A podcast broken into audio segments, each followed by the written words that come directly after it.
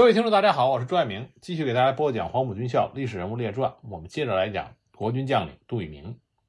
上次我们说到，杜聿明奉蒋介石的命令，在昆明发动了军事政变，率领他麾下的中央军部队，打算将龙云绑去重庆。那么龙云呢，从自己的官邸脱身，上了五华山，在驻守大东门城楼的东区宪兵队和中央军开了第一枪。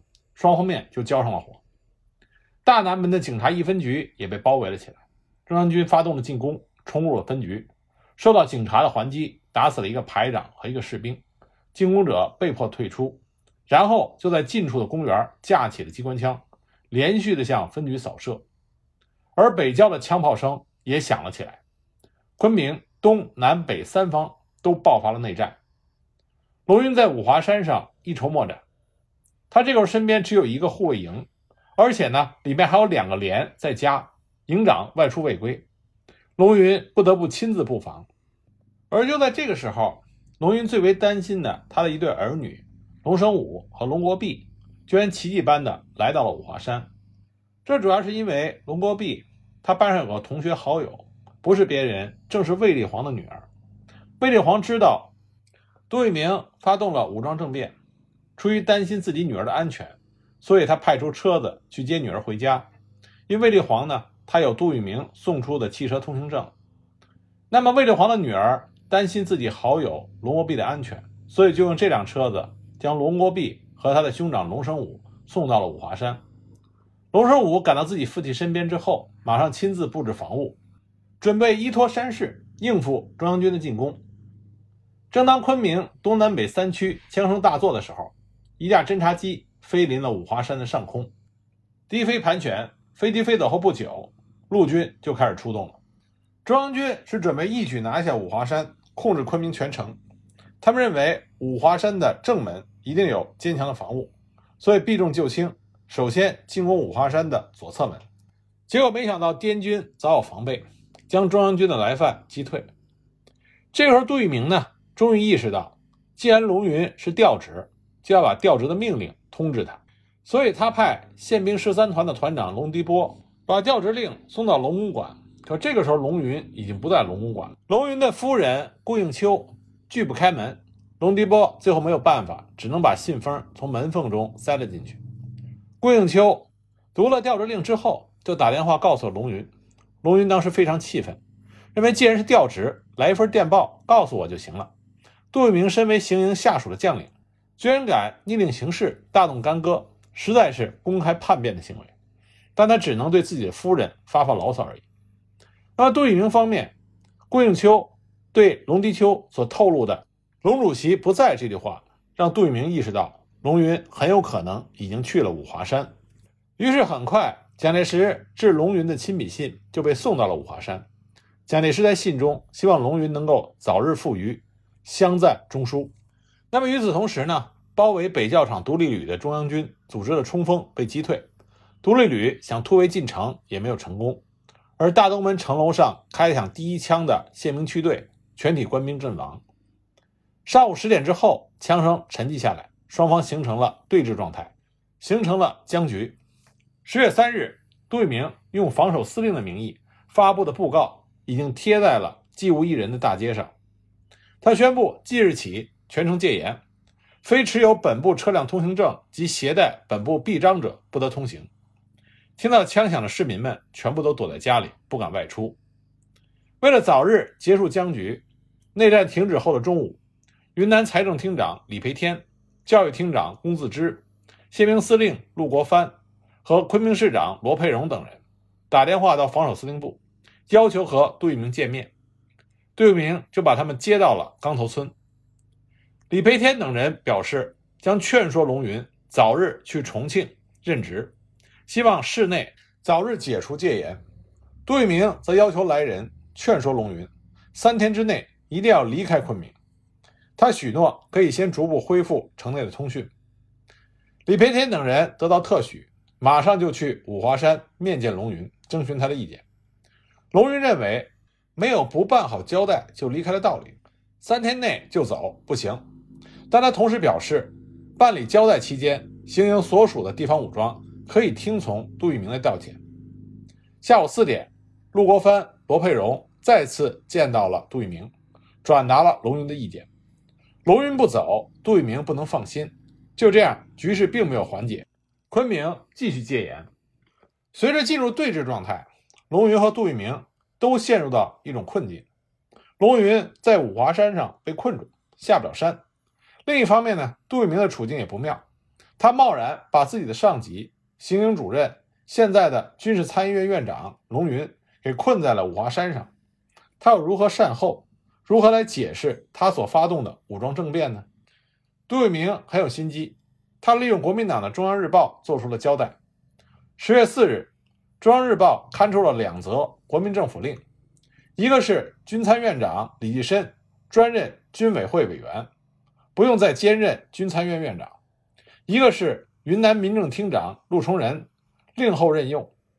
在这两条腾客让位的消息刊出的同时，接着又以本报讯十月二日，蒋主席电令杜司令称，这种形式公布了五条中央命令：一、昆明行营、昆明警备司令部、昆明宪兵司令部一律撤销；二、昆明行营主任、陆军总部副总司令、云南省政府委员兼主席龙云，着即免除本兼各职，特任龙云为军事参议院上将院长；三。昆明行营原属独立旅、炮兵团、工兵团、高射炮大队、交通兵大队，着即归昆明防守司令部指挥。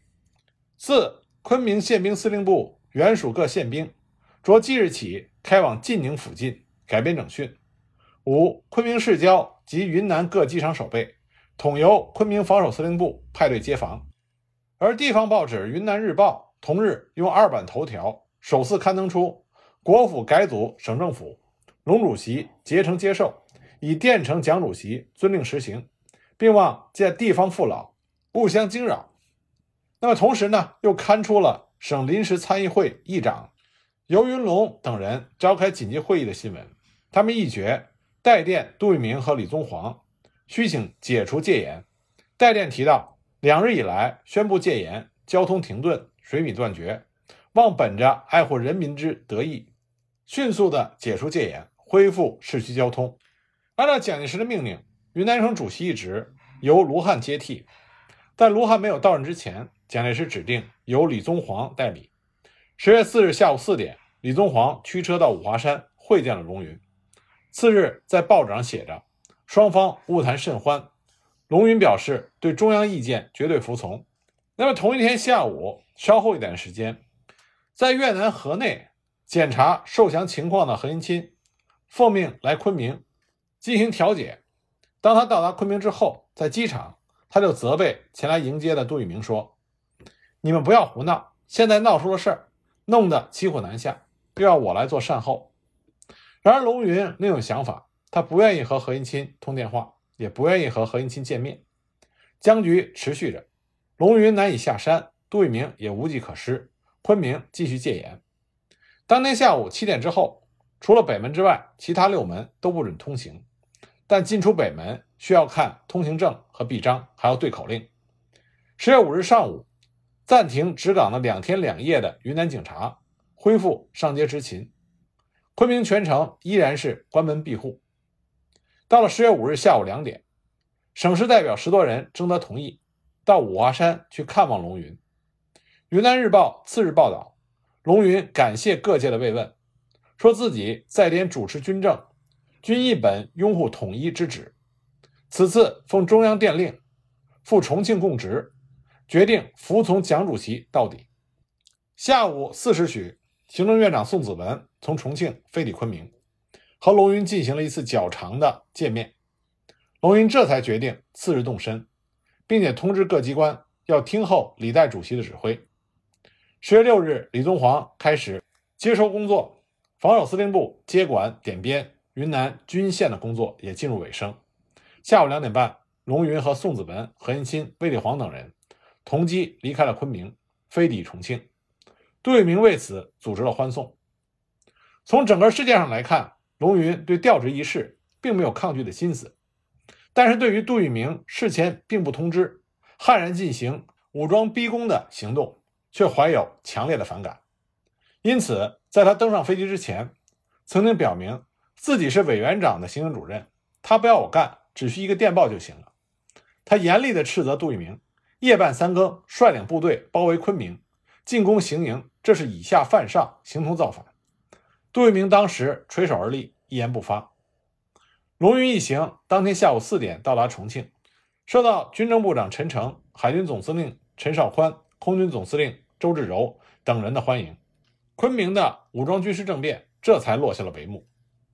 不过，一九四五年十月十四日，杜聿明突然接到蒋介石的命令，让他去重庆。他在十五日飞抵重庆，蒋介石接见他的时候和过去大不相同，对杜聿明优礼有加，还非常有兴趣地询问了。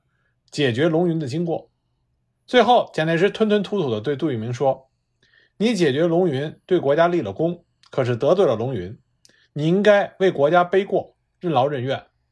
我表面上先公布将你撤职查办的命令，以后再任命你其他的职务。”杜聿明非常了解蒋介石的心理，所以当时他很大度地说：“只要于国家有利，个人不计较任何的名利地位。”蒋介石听了之后很高兴。那么第二天呢？蒋介石果然发布了命令，杜聿明在云南处理失当，着即撤职查办，调任关麟征为云南警备总司令。可就在两天之后，也就是一九四五年十月十八日，杜聿明在被撤销了昆明防守总司令和第五集团军总司令之职之后，离开昆明回到重庆。那么同一天就发表了任命杜聿明为东北保安司令长官的命令。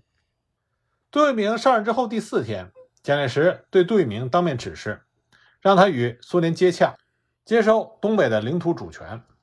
杜聿明经过近十天的与苏军的联络，发现苏军已经宣布自东北撤军，营口的苏军已经离去，营口已经被东北民主联军接收。为此，杜聿明向蒋介石建议，要接收东北，非用武力不能解决。一九四五年十月五日，杜聿明急飞重庆。向蒋介石报告，请求迅速抽调兵力，由美国军舰掩护，从葫芦岛或者是营口强行登陆。三天之后，也就是十月八日，杜聿明赶到秦皇岛，率先向东北解放军进行挑衅，指挥十三军和五十二军向着于锦方向进攻。十月十四日，杜聿明下达了向山海关进攻的命令。决心在东北民主联军主力部队尚未到达之前夺取要点，分兵两路继续向绥中追击前进。之后占领了兴城、锦西、葫芦岛三个要点。杜聿明到达锦西之后，按照原定的方针，命令部队向锦州攻击。由于东北民主联军有计划的撤退，二十六日，杜聿明率部进入锦州，同日还占领了山海关。一九四五年十二月十六日。国民政府迫于国内、国际和平建国的舆论，与中共进行和谈。蒋介石一面谈判，一面下令国民党军队向解放区积极进攻。杜聿明接到蒋介石的指示之后，于十二月二十三日命令五十二军冒雪进占了北镇、黑山，然后又兵分两路，分别向阜新、营口进攻，占领了北票、朝阳、黑水等城。一九四六年一月十日。杜聿明又按照蒋介石的密电，赶在停战令下达之前，抢占了平泉等重要城市。自从发动夺取东北的战役以来，杜聿明多次赶赴前线指挥，日夜不息，疲劳过度。这个时候，杜聿明心劲很高，他企图一口气就吞掉整个东北。不过，他的身体不争气，他患上了肾结核，必须离开东北去北京治疗。那么，在他离开锦州之前，他保举了自己的好友。东北保安副司令长官郑洞国代行他的司令长官职务。一九四六年二月十八日，杜聿明乘坐专机飞到北平，秘密进入白塔寺综合医院治病。三月十六日动手术，割去了左肾。四月十六日，也就是一个月之后，他就返回了沈阳。在杜聿明治病期间，发生了一件非常有意思的事情：蒋介石派戴笠去北京医院看望杜聿明，但却引起了杜聿明的怀疑。他认为戴笠是领命前来探听自己的病情。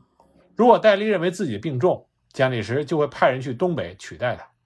事实上，戴笠的确是蒋介石派来的，但是主要任务是帮助杜聿明具体安排治病事宜，希望杜聿明早日痊愈，为蒋介石继续的效命。戴笠对杜聿明热情关怀，当时物色最好的外科医生为杜聿明做手术，并且对杜聿明说：“快治好病，不要耽误老头子顺利接收东北。”两个人经过亲切的交谈之后，杜聿明也感到一块石头落了地，安心治病。一九四六年四月二十八日，在空军的掩护下，杜聿明命令手下的两个军分两路向本溪攻击。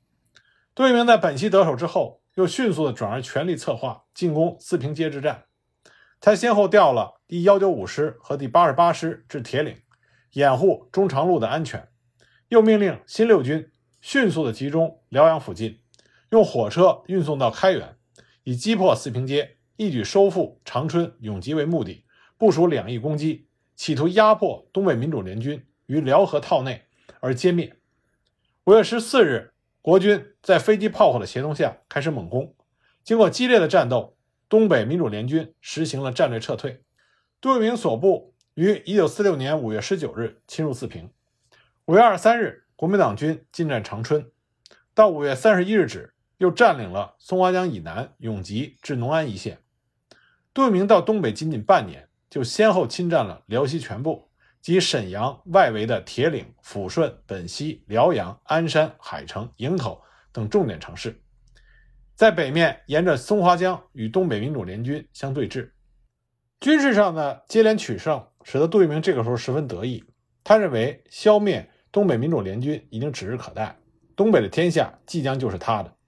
他企图步西北王胡宗南、中原王汤恩伯之后，成为名副其实的东北王。而杜聿明这个时候也开始大批的招揽人才。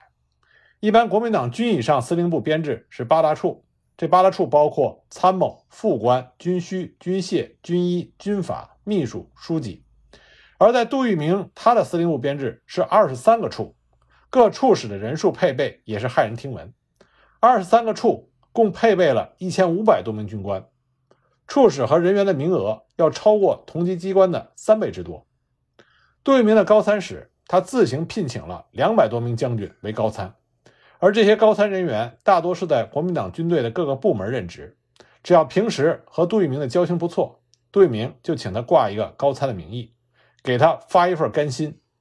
其中很多人认为杜聿明是蒋介石培植的少壮派高级将领，想靠着杜聿明帮忙发迹，所以就故意的和杜聿明攀扯关系。而杜聿明又有野心，拿着国府的钱去笼络人，相互利用。杜聿明当时还私自封官。比如说，参谋长赵家乡是少将，杜聿明不经国府国防部批准就提他为中将，而杜聿明自己当时也才是中将司令长官。由此可见，杜聿明当时志得意满到何种地步。不过，停战令拖住了杜聿明前进的步伐。等到停战期限届满，国共谈判破裂的时候，杜聿明怀着抢夺整个东北的野心，就测定了南攻北守的全局作战指导原则。他在八月间命令副长官郑洞国负责指挥对热河省的全面进攻，扫荡热河境内的解放军。十月，他又派五十军进攻安东、通化等重要城市。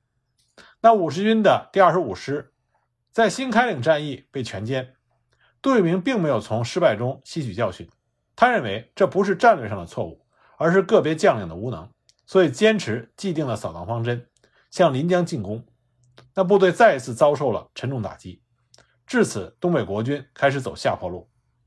一九四七年五月十五日，北满的东北民主联军渡江南下，展开了大规模的夏季攻势。十八日攻占怀德，二十四日占领了四平街外围的重要城市，二十六日攻入法库，二十七日攻入昌图，六月十五日开始总攻四平。杜聿明与郑洞国等人研究了全盘情况。认为本溪的东北民主联军对沈阳的威胁甚大，决定以第五十三军为主力进行扫荡，以巩固沈阳的门户，然后集结可能集结的兵力去解四平之围。根据这一决定，由郑洞国指挥对本溪的攻击。二十日攻下本溪，杜聿明又根据电台侦察，发现中长路以东的电台很多，他以此作为判断，解放军主力。可能是在中长路以东的山区，并可能在移动之中，所以他决定利用这个机会开始攻击，指挥右翼兵团向四平街左翼包围攻击前进，击破东北民主联军之后，大胆的分头猛进，力求包围和消灭东北民主联军。中央兵团由现地发起进攻，击破当面之敌，迅速追击而歼灭之。左翼兵团协助中央兵团向双山、昌北以北占领阵地的。东北民主联军的右翼进行包围攻击，击破当面之东北民主联军之后，向三江口郑家屯追击前进。命令下达之后，杜聿明所辖各部队在飞机炮火的协同下大举进攻，战斗甚为激烈。直到1947年6月30日，东北民主联军主动撤退，四平之围随之而解。但在四平之战之后，国共双方的军事实力已经发生了很大的变化。那么，在东北民主联军由守转攻的过程中，杜聿明开始屡遭败绩，他更加的日夜谋划，一筹莫展，结果健康再度恶化，所以只能在七月八日垂头丧气的离开东北，去上海医治。他这次离开东北的时候，脸上呈现的是郁郁寡欢的神情，与人告别的时候哽咽难言。他知道自己的东北王的梦想破灭了。杜聿明离开东北之后，蒋介石派陈诚去了东北。陈诚集中了十四个军、几十万兵力反扑东北民主联军。但就在这一年的十月，东北民主联军发动了秋季攻势，消灭了国军十万人，打得陈诚顾此失彼，东北大部分地区失守，让他惶惶不可终日，急得胃病复发，最后逃回了南京。蒋介石又派卫立煌去东北指挥，遇上东北民主联军发动了冬季攻势。解放了钢铁基地鞍山，占领了永吉，解放了四平街，又消灭了国军十五万人。这个时候，东北国民党占领区只剩下长春、沈阳、本溪、锦州、葫芦岛这几个孤立点。蒋介石当时急得飞到北京、沈阳亲自指挥。那么他又想到了自己的爱将杜聿明。蒋介石派杜聿明第三次进东北，这已经是一九四八年十月，当时辽沈战役已经开始。国民党惨败已成定局。十月十五日清晨，杜聿明突然接到蒋介石的电话，要他马上去飞机场等候去沈阳。这个时候，杜聿明身体还没有好转，一脸的病容，但又感到军命难违，所以他到了飞机场，蒋介石派了一架专机就把他送到了沈阳。接着，十月十九日，长春守军郑洞国和第七军先后放下武器，长春解放。也就是在同一天，蒋介石在北平电告杜聿明、卫立煌。让他们去北平开会商谈。这几个人对东北的形势表示左右为难。杜聿明借口有病，不想再去东北。但这个时候，杜聿明只能听任蒋介石的命令。蒋介石对杜聿明严肃地说：“听我的命令，赶快去东北。”杜聿明也只好了表示：“既然校长决心命令学生去，学生当然是要服从命令。”蒋介石又说：“那么我把东北完全交给你好了，你自己发纸币找粮饷，扩充军队。”杜聿明说：“这样我就不敢去了。我从来没有搞过经济，希望校长对东北的政治经济完全和过去一样，由中央统一计划，并尽量的补充兵员装备，恢复已经损失的部队，才可以完成收复锦州等失地的计划。”蒋介石当时就责问杜聿明说：“为什么共产党能打游击，就地筹粮饷，而我们黄埔生不能这么做呢？”杜聿明当时壮着胆子回答说。他们现在占有整个东北，而我们只有锦西、沈阳两个孤城，怎么能够就地筹粮饷？何况学生又不是巧妇，怎么能够担任如此大任呢？当时蒋介石格外的生气，指着杜聿明说：“你们黄埔生都不服从我的命令，不照我的计划执行，懦弱怕战，这样我们是要亡国灭种的。”说完就上楼去了。杜聿明这是第一次与自己的校长吵架，他非常害怕。想走又走不了，进退两难。不过蒋介石又下楼来和颜悦色，问杜聿明有什么具体的要求。杜聿明只是向蒋介石保证，他一定服从命令。杜聿明从北平回到沈阳是十月二十日，十月一日晚，沈阳失守，杜聿明和卫立煌一起撤逃到了北京。后来，杜聿明把国民党的残剩部队从营口、葫芦岛两地的海上撤走。那么，在东北期间呢？杜聿明和他麾下的另外一员战将，就是我们之前讲过的孙立人将军，两个人的关系非常的恶劣。究其根本原因，最主要的是两人的性格，两个人都自视甚高，同时呢又是性格倔强。那么在缅甸期间，孙立人和史迪威走得很近，那杜聿明和史迪威的关系非常差。再加上杜聿明败走野人山，而孙立人却立下了战功赫赫，这就使得杜聿明和孙立人之间早就心有芥蒂。那么在东北期间，孙立人虽然是杜聿明的部下。但是他认为杜聿明有偏心，再加上孙立人恃才自傲，所以有的时候不听从杜聿明的命令，这让杜聿明极为恼火。跟杜聿明、孙立人两个人关系都不错的郑洞国，曾经在他的回忆里讲过一段往事。从这段往事里，我们就可以看到孙立人和杜聿明之间的关系。那是发生在四平街会战的后期，孙立人刚刚回到部队，他想借着攻占东北的名城长春。使新一军扬威东北，结果没想到杜聿明把攻击长春的任务划归给了新六军，这就让孙立人心中十分不满。孙立人认为新六军是廖耀湘的部队，是杜聿明的基本部队，他怀疑杜聿明有偏心。这次事情没能如愿，孙立人心中很不高兴，就不愿意积极的执行杜聿明的命令。郑洞国当时在拳头指挥所指挥作战。听到新一军只派了五十师向公主岭、长春方向推进，主力尚未出发的报告，他心中十分的焦急，就和孙立人的新一军联系，要希望该军的主力迅速出击。结果孙立人在电话中吞吞吐吐，强调部队耗损太大，需要整补，就是不愿意服从追击作战的命令。郑洞国和孙立人在印缅战场曾经共事过好几年，彼此相处的甚好。但他也知道孙立人和杜聿明之间矛盾较深，一时很难说服他。就在这个时候，杜聿明突然乘车来到了郑洞国的指挥所，但郑洞国呢，就将这件事情委婉地告诉了杜聿明。杜聿明听了以后大怒，就连连地质问郑洞国：孙立人为什么不肯服从命令？郑洞国担心杜聿明和孙立人一下子闹翻，后果更难收拾。所以就没有主动去提孙立人对杜聿明的不满，只是建议一起找孙立人谈谈再说。杜聿明的同意了，然后杜聿明和郑洞国马上乘车赶往四平街。到达双庙的车站之后，得知通往四平街的桥梁尚未修好，就在那里停留指挥。这期间，杜聿明心急如焚，十分的焦躁，怒气冲冲的在室内来回的踱步，同时对郑洞国说：“现在左右两翼。”都在追击作战中，只有孙立人的中央兵团不能配合行动。如果被共军看出破绽，集中主力向新六军反攻的话，我们会吃大亏的。郑洞国知道杜聿明所说的正是要点，但他不想火上浇油，所以就劝杜聿明在见到孙立人的时候，最好以大局为重，对孙立人多加劝导，尽量的不要发脾气，不要把两个人的关系彻底搞坏。正说着话，孙立人来了。孙立人以部队作战过久，必须整补为由，当面向杜聿明提出要宽限坠机的期限。